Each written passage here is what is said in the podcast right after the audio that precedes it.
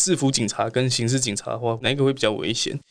那后来后来去想一想的话，其实制服警察比较危险一点。嗯，因为我们刑事警察的话，就是哦，我们现在办这件案子，我们知道有特定的对象，也会去不断收集一些相关证据。那在这些证据里面，就会可以知道他的生活习性等等之类的。嗯，对。那我们的目标会会是锁定，会是锁定的。那一般的制服警察的话，可能在外面巡逻。他们面对的是是不确定的安全因素，对，那每天面对的事情又不一样，等于是全新的一天，也是全新的危险。我自己我自己听起来突然觉得好可怕。但是但是就真的很佩服外面呃一般县市的学长姐，就是不断的去帮民众服务啊，大家都是在为这个社会去贡献付出的。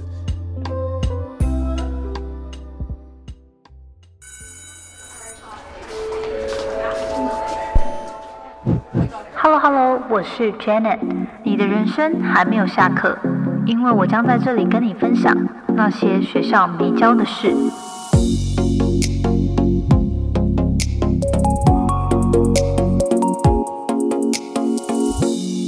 欢迎大家再度回到那些学校没教的事。今天呢，又是我自己很喜欢，相信大家也都很喜欢听的特殊直癌解密的单集哦。那我们很开心可以邀请到一个。我自己身边非常少有这种直癌的人，他是一位刑警，他叫做 J.T。让我们很幸运有在能量学认识，因为他在能量学的时候，就是有很多特别的人生历练，就刚好大家学员之间会分享，然后就觉得哇，这人也太酷了吧。所以今天很荣幸可以邀请到 J.T 来跟我们分享一下他目前过去担任警察，然后现在在担任刑警的一个工作日常。那我们首先欢迎 J.T。Hello，Hello，大家好。因为有可能我平常看到警察都是在电视新闻，所以身为朋友之间真的比较少。所以我第一次认识你的时候就觉得哇。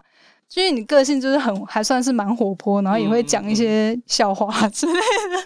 我想说，嗯，跟我记得的印象还蛮不一样。嗯，好，那首先可不可以请你就是跟听众们简单的自我介绍，分享一下你过去的一些学经历，还有现在从事的工作？OK，好，大家好，我叫 JT，那我从事警职生涯差不多已经七年多的时间了。那就分为两个阶段，前面四年的话，就是在当一般的制服警察，就是有在我们几班街道上面看到的，在开开罚单呐，或者是哦拦拦一些有一点违规酒驾，对对对 那种的人，对，然后基本上大大小小的事情就要处理，呃，接受民众报案啊等等之类的，就是制服警察生涯差不多四年的时间。然后接着就是因缘际会，然后转当刑警，目前也从事三年，然后全部的警职生涯的话就是差不多七年多这样的时间。那因为像我自己还蛮好奇，我不知道大家知不知道，但是因为我自己家人是没有人考过警察，所以你可以跟大家分享。一般来说。当警察的那个历程是什么？是要先读警校吗？就是是不是好像如果我是一般高中毕业之后就要选吗？还是说我可以大学毕业之后再去念警校？它有一个道路，或是说你自己的这个道路是什么样？OK OK，那那我就直接讲我为什么选择警察这条道路好了。其实就我们家里面没有半个人在当警察的，连亲戚朋友、远方亲戚。基本上没有半个都是警察的，跟警察八竿子打不着的。然后我国高中的时候基本上不太喜欢读书，尤尤其是国中，因为国中呃国中的同学基本上都是怪物等级，就是现在就是可能律师、牙医等级的。哦，我以为你说的怪物是很很不喜欢读书，所以其实你说你的国中是身边的朋友都很会念书，都很会念书，真的假的？医师等医医师等级的，然后。我连他们车尾灯都看不到了，天哪！然后我就越来越不喜欢读书，越来越不喜欢读书。对，然后基本上都是吊车尾的啦。然后再接着到高中的时候，哎，我竟然能够在普通班。就算可以当普通班的头了，对对对，然后哦所以其实你一路上是会念书的，其实还基本上算是对于读书有一定的程度。然后呃，妈妈的话对于我们的小孩子的教育非常非常的要求，也非常非常严苛。嗯，对啊，所以就是这样在国中的学习阶段的时候是有点挫折的，因为哇，那个又完全不同的 level 了。对，然后记得高三的时候我们都要考学测嘛。然后那时候学测考完，然后我那时候记得我也才五十几分而已，对，不怎么样。然后那时候就乱填，因为那时候不是要那个什么推甄面试，对对对，我全部填了什么台大农业什么的，不知道但是还是先。选校，OK，对对对对对，然后基本上肯定是全部上不了的，对，然后而且我那时候乱填之外，然后我其实觉得，哎，好像也没有什么大不了的事情，对于自己的未来没有太多的担忧，但是我妈哦妈担心到不行，对，她错到不行，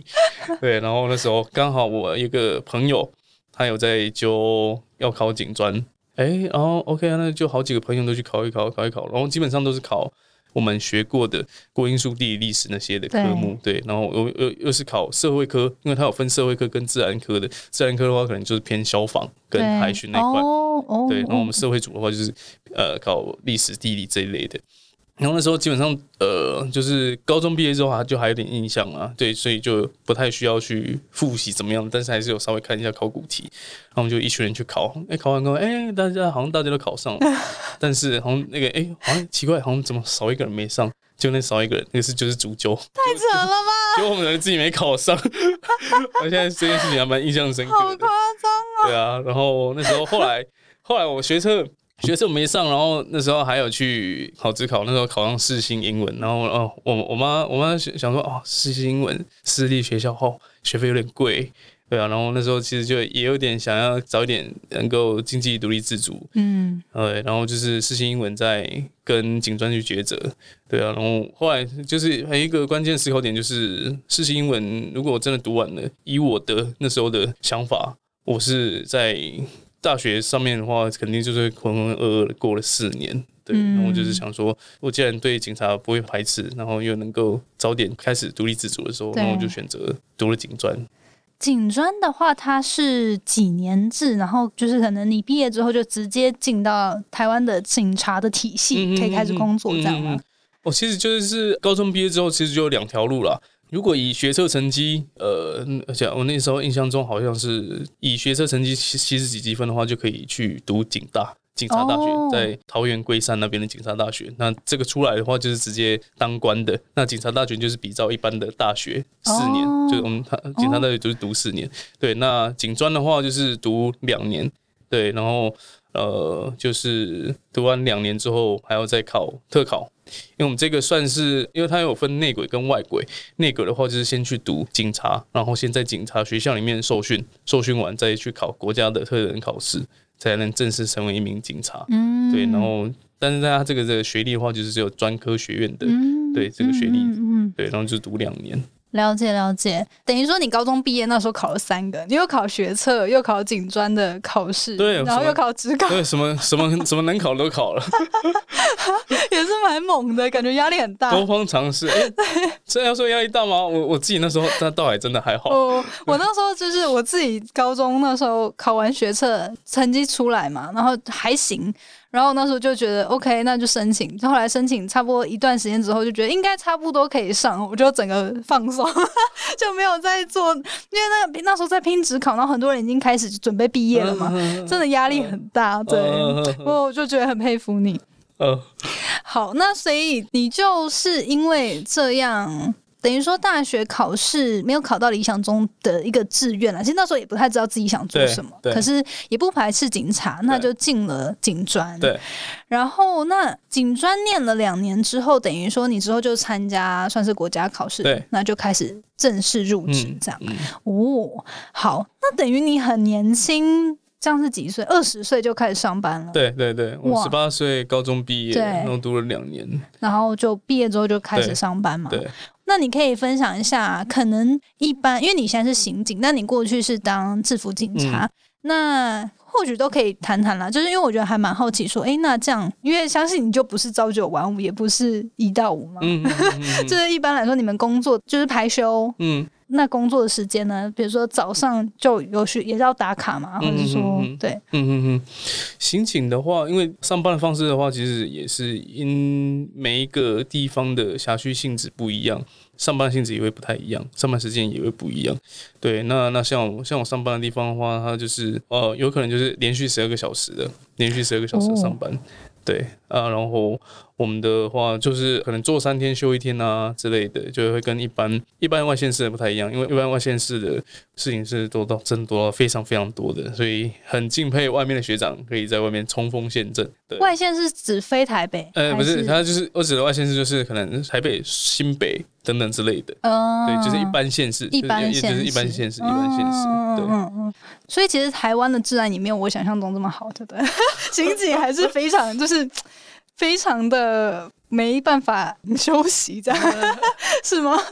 呃，应该这个应该说就是，嗯，当然每一个地方的性质都不太一样了。那那其实人多的话，势必就还是会有一些纷争嘛。嗯，人多人多势必就每个人都是要出外奔波，会有些冲突。那这个都是无可避免的。嗯，对啊。那这时候就是呃，就会有一些事情需要去帮忙处理的，去受理报案等等之类的。是是是。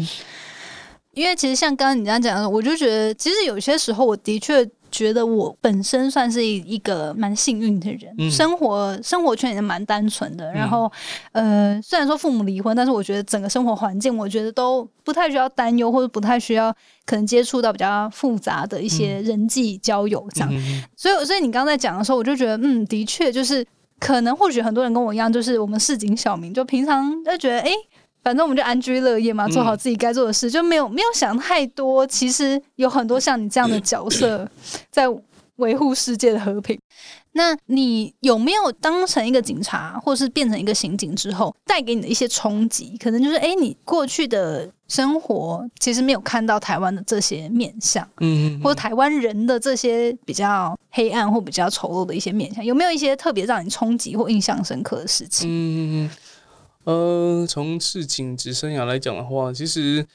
呃，我觉得复杂的程度的话，到没有到这么明显，是因为我觉得在在我每次在接触案子的时候，虽然对方的话可能就是会有吸毒啊这些等等的陋习啦，他们这些。呃，也是因为过去的一些积累，甚至生活一些上的一些压力，才会需要去借助药物去帮助他们自己摆脱这些烦恼。对。但是，其实，在侦办案子的时候，可能呃，在跟他们聊天的时候，真的非常感兴趣的，就会去哎，去了解这个人背后有什么样的故事。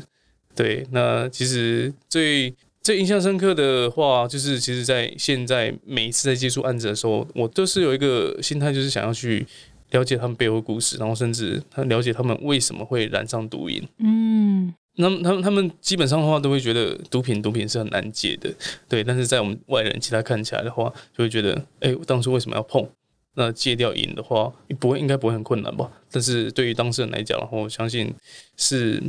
是很难去摆脱这个药物的控制。嗯，对他们已经染上了这个毒瘾，对。那我能够做的就是去感同身受。但是要去当面直接跟他讲说，我能够理解你感受的话，他是绝对不会感受到的啦。因为他的人生的话，只有他去经历过，他才会知道。是，对啊。那那我能够做的就是去了解他们的故事之外，再来的话就是去支持他们，去相信他们真的能够去戒掉这个毒瘾。嗯，对啊。然后就是去跳脱这个层次之外的话，就是除了嗯要把他们移送法办之外，对，这个是我背后的一个心路历程。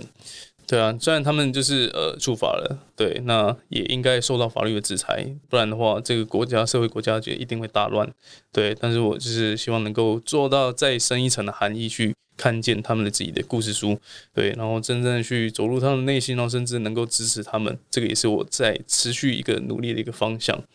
对啊，然后再来的话，还有一个呃，在从事警职生涯蛮印象深刻的一点，就是在我刚转刑事警察的时候。就有接到一件需要去处理死亡的案件，嗯，对，然后我印象中是在刚转刑事警察差不多一两个礼拜，然后就接到了，哇，对，然后其其实要要这样接到也不多了，杀吗？还是是呃，我们哦那件的话其实蛮蛮奇妙，就是他是一个船员，然后他那时候是因为在船上，然后只有说肚子痛而已，结果。过没多久，哎，就回去了。嗯，对，然后后来就是报请检察官相验嘛，去理清他的死因等等之类的。然后其实他蛮年轻的，三十几岁而已。哇！就从那件事开始之后，才意识到，就是哇，一个人的生命可以说走就走，就会觉得呃，世事无常，真的就是也会体会到，就是自己在自己身边的人，如果没有去好好的珍惜的话。或许我自己也有可能会成为这样的人。如果我没有活出自己的人生的话，或许我可能明天就走了，就也没有过到什么有意义的人生的话，嗯，是我是我是自己觉得会是有点遗憾的啦，是，对啊，然后就会觉得，呃，有些人年纪轻轻的，然后生事业刚起飞的时候，对，但是因为身体一些出了状况，然后看到可能家属啊，身边的朋友都在为他哭泣，对，就是会百般的不舍，但是我自己能够反思去做，就是帮他们处理好这件事情，然后去。给家属一个交代之外，然后再来就还是要回归到我自己的身上，我要怎么样去活出自己的人生？在工作以来，就是不断不断的给我一些反思跟回馈。对，哇。这也是很很棒的人生体验，就是在你刚转职不久，就给你有点一个震撼弹去反思你自己的人生，嗯，嗯也是很幸运哎。虽然说当下应该是蛮蛮冲击的，但是现在就是这样三年左右回头看，就觉得哇，其实当时的历练应该会让你，就是至少过去这几年来，会更有自觉的过自己的人生，嗯。那我自己还蛮好奇，就是像回到刚刚讲的日常，因为你刚刚在谈的时候，我就是在想说，哇，所以像你当一个刑警啊，很多时候会是因为你有讲到说，你也更希望在你自己能做的范围内去更了解这些犯罪的人他们背后的原因，或者他们他们可能历经了什么事情导致他做出他可能原本不该做的事情。其实，因为我自己对于刑警，我就想象，就是电视剧里面，可能是真的会像侦探一样，你要去记录很多他的就是几点几分在哪里，然后就是有点像是一个侦探办案这样嘛？还是有蛮多是比较偏打斗或者是比较危险的这种？就是我还蛮好奇这个比例上，就是比较偏一探究这个案情发展比较多呢，还是诶很多也是在外，然后很多时候你就是实际上会需要跟一些危险相处这样。本集节目由 Saholia 森欧里漾赞助播出。不知道最近大家头皮状态如何呢？准备进入换季，Janet 自己过去两周洗头都掉发超多，头皮状况不稳定，容易出现发丝脆弱、易断等状况，真的是感到很困扰。同时还会担心，如果发量变少，容易显老。毕竟拥有一头蓬松丰盈的头发，自然让人看起来气色好，也更年轻。如果你最近也有头皮养护的困扰，推荐大家使用森欧里漾植净化咖啡因系列，针对敏弱头皮与稀疏发设计的头皮养护产品。撒欧利亚森欧里漾品牌连续两年荣获全球绿色美妆奖，全球热销百万瓶。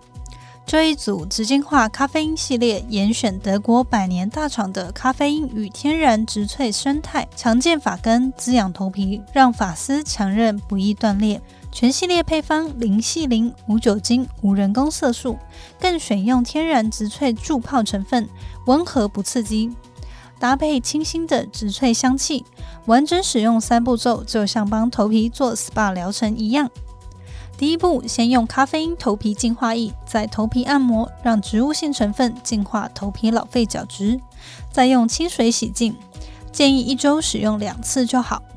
第二步，用咖啡因丰盈健发洗发精做二次清洁，洗后发丝丰盈蓬松不干涩。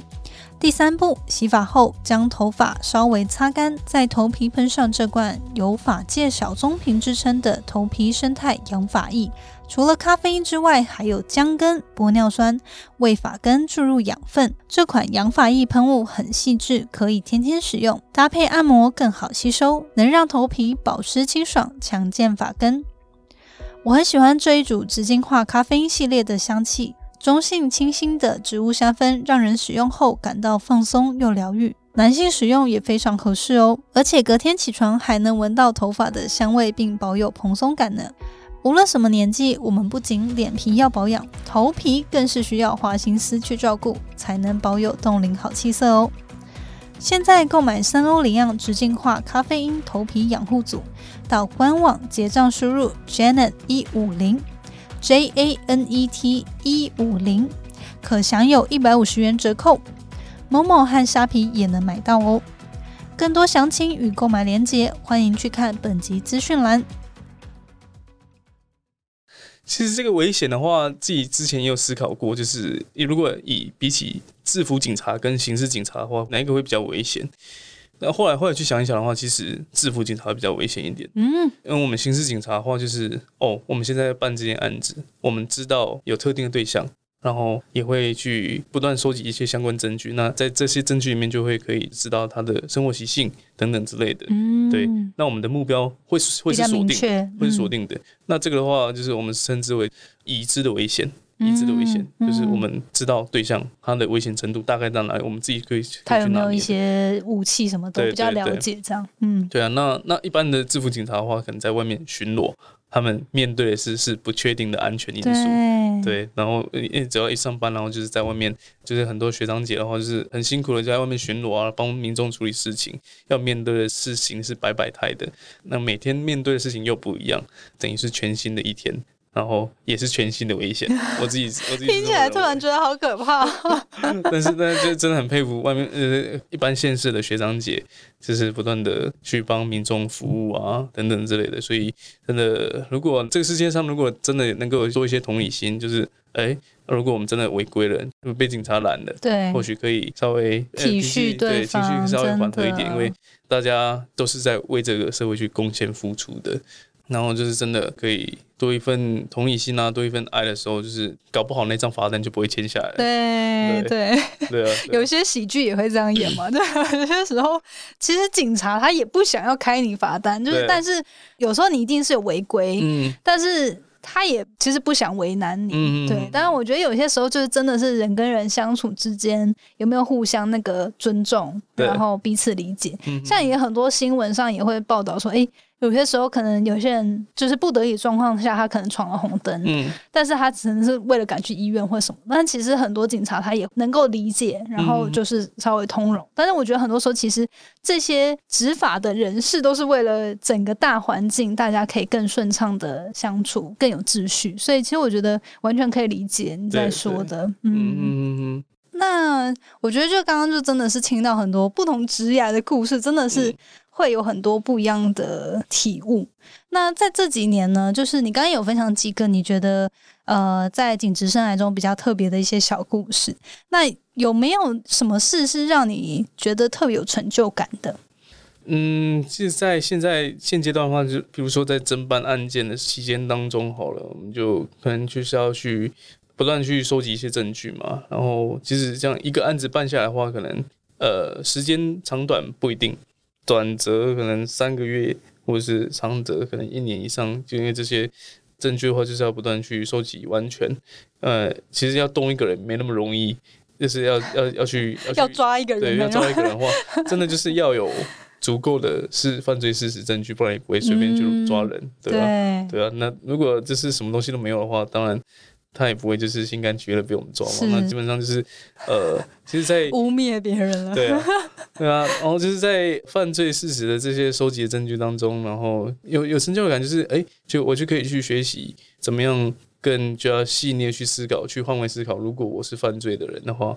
我会怎么样去呃藏匿一些东西，对他的生活日常，对，然后他的呃足迹动线等等之类的，就是。会跳脱出来，不会再是一个警察的身份，对。然后这方面的话，就是很感谢学长，我们的学长还有上级的话，不断去教导我们，呃，这是一些经验技巧的分享。因为刑警的话，这些技巧的话是蛮重要，但是经验还是最可贵的。只要是身临其境，然后真正去面对每一件事情、每一件案子的时候，经验就是会非常的体现在这个当下的反应上面，就要怎么样去应对，对啊，然后再来一些犯罪事实收集的技巧啊等等之类的，然后以以往的学长一些宝贵的经验的话，要怎么样去面对这些事情？这些宝贵经验就是去让自己去内化，然后不断的去提升自己在工作上的一些能力，比如说。就我们可能会就是要去掌握我们这个犯罪人的生活动态嘛，就是有保持一段的距离，保持一段距离，然后去收集这些犯罪的事证，对，然后其实就是也是在参与他的生活。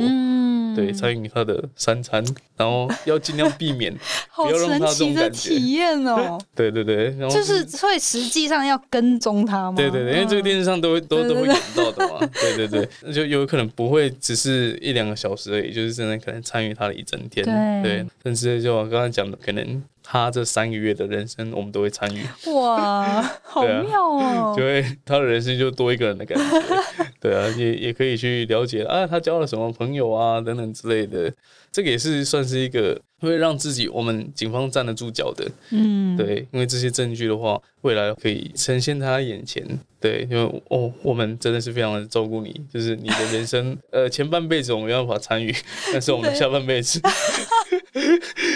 他可能宁愿你不要参与，通常是不太喜欢的，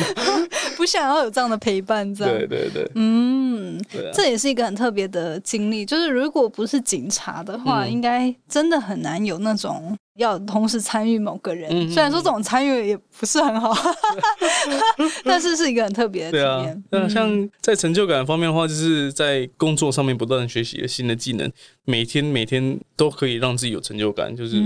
我我要怎么样去面对我今天的工作，在我一天的开始的话，就是想，啊，我今天在工作上面可以多做一些什么，然后跟学长一些经验分享交流，甚至当我愿意去请教的时候，我又可以获得更多不一样的想法。然后有不同面向的这些做法，这个就是可以让我在每一天每一天试着不断的去累积自己一个成就感。接触案子的时候，就更能够知道怎么样去做。因为每件案子的话，也只有真正的遇到了，才能够把这个经验转化成为自己的。对对，那其实一一般学长的经验分享的话，那个也只是别人的经验。跟别人的做法，因为我们不会有完全一模一样的案例。对，当我们实际去做那个当下临场反应又会不太一样，但是就是有一个方法可供参照，对，让我们更能够去顺利的帮助民众也好，然后甚至帮整个社会去处理这些治安的这些事情。对啊，像你刚刚说的，像你们学习新技能啊，是偏哪些？是就是比如说你们也需要一些犯罪心理学啊，或者是说。就像我就很好奇，你们是不是每个人都很会打架之类的？就是实际上可能，如果是一个刑警，你一般来说你们必备的一些技能是什么？哦，我们必备的一些技能，我们在警专的时候其实就会学最基本、最基本就是要会射击，射击，然后要射得准，这样对对对，要射得准，也不要射到别人的靶上面去。对，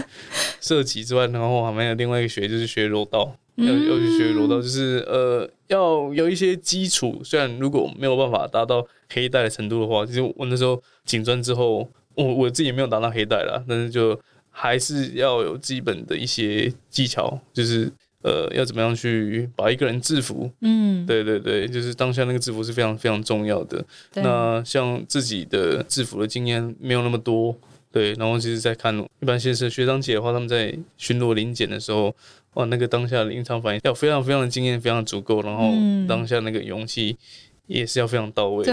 对，因为不是警察制服嫌犯，不然就是嫌犯会有可能会有逃逸的这些状况等等之类的。对啊，像最近的杀警案件啊，或者是一很多很多学长姐在执勤中遇害的这些事情，就是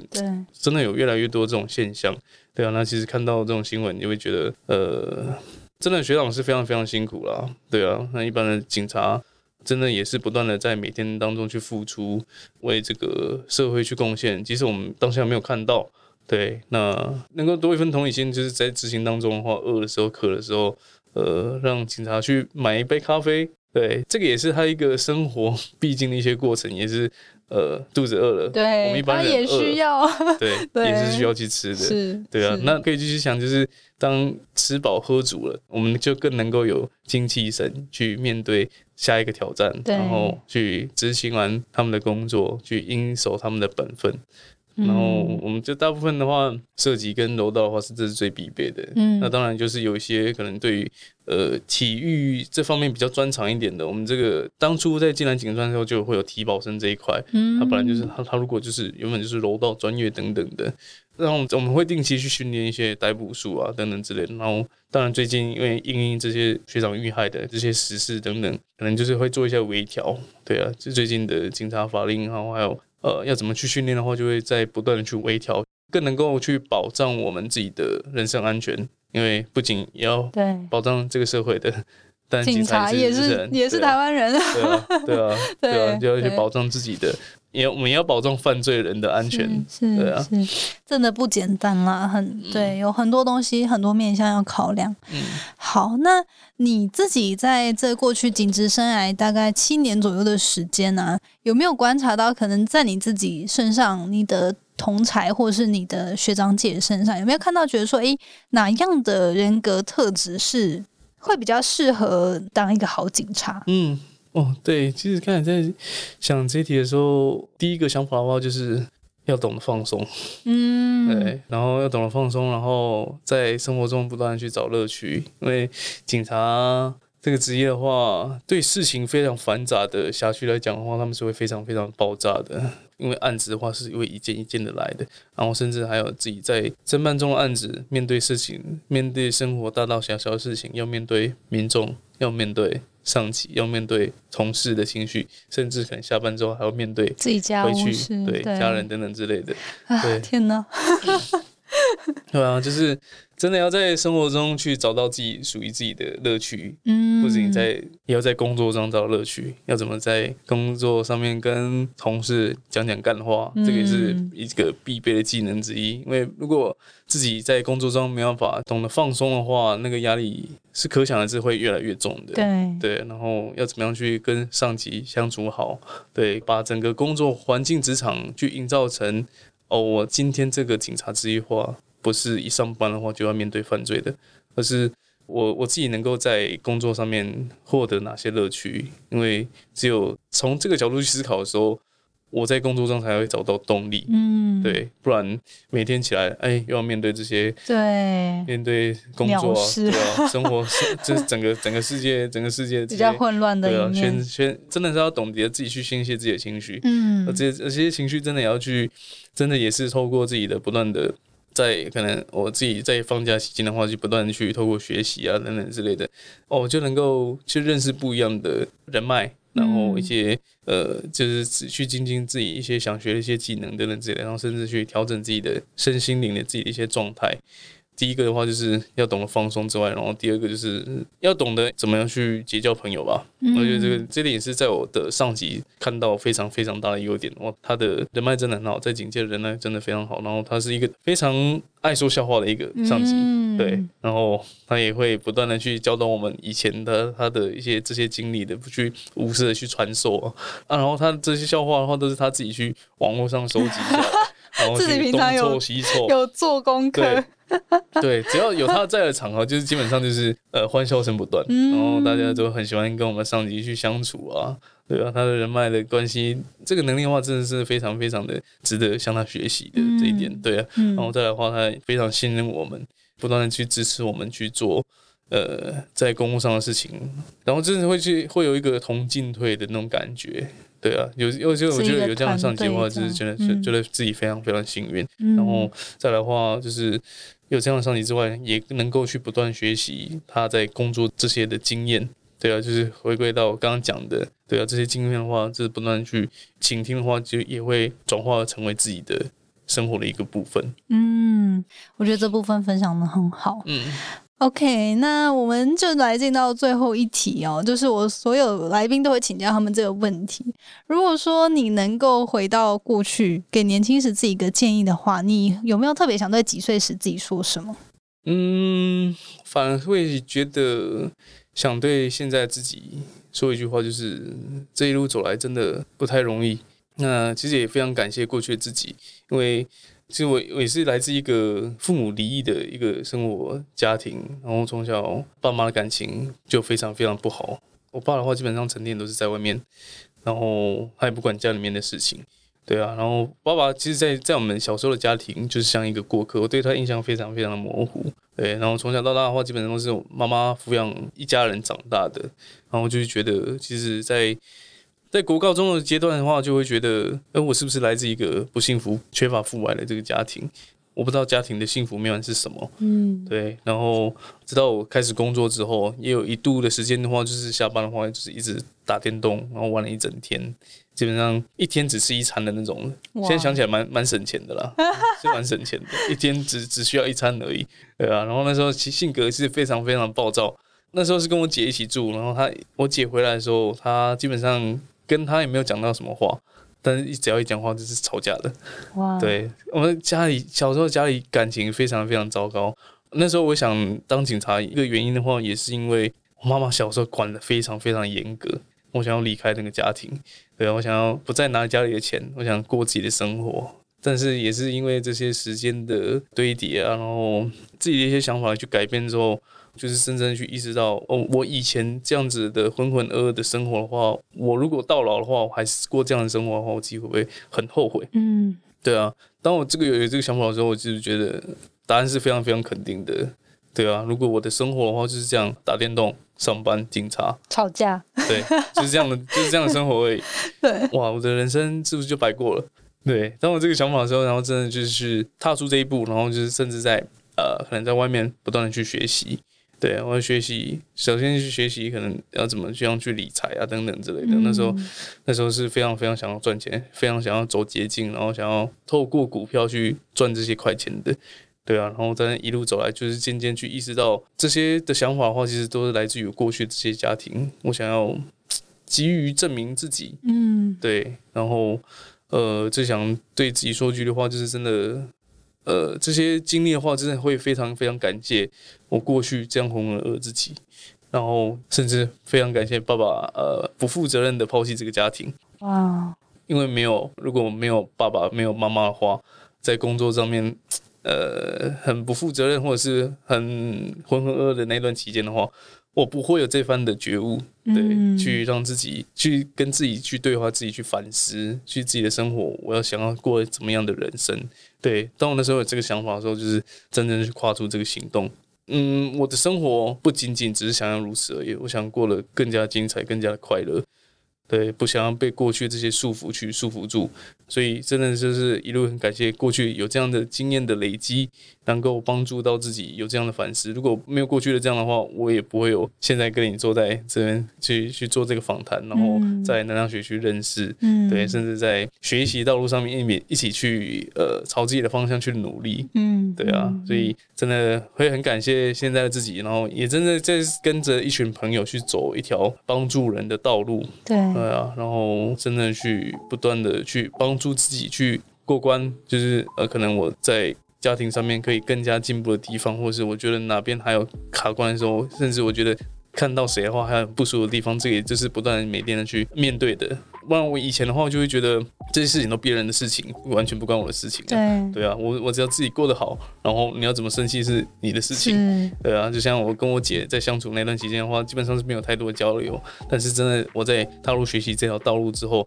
真的可以去跟爸爸，然后跟妈妈有一个深度连接，甚至是跟姐姐的话，也就是能够真的很不可思议，就是会从这么样的破碎的一个家庭，然后甚至可以说破镜重圆，然后感情的话也是每天每天在提升。对啊，然后。嗯，整个家庭的人都可以一起在学习这条道路上面的话，我真的觉得，呃，是非常非常的很很幸运，很幸运，都是会愿意一起学习，一起向上。嗯，对啊，嗯嗯，很棒哎，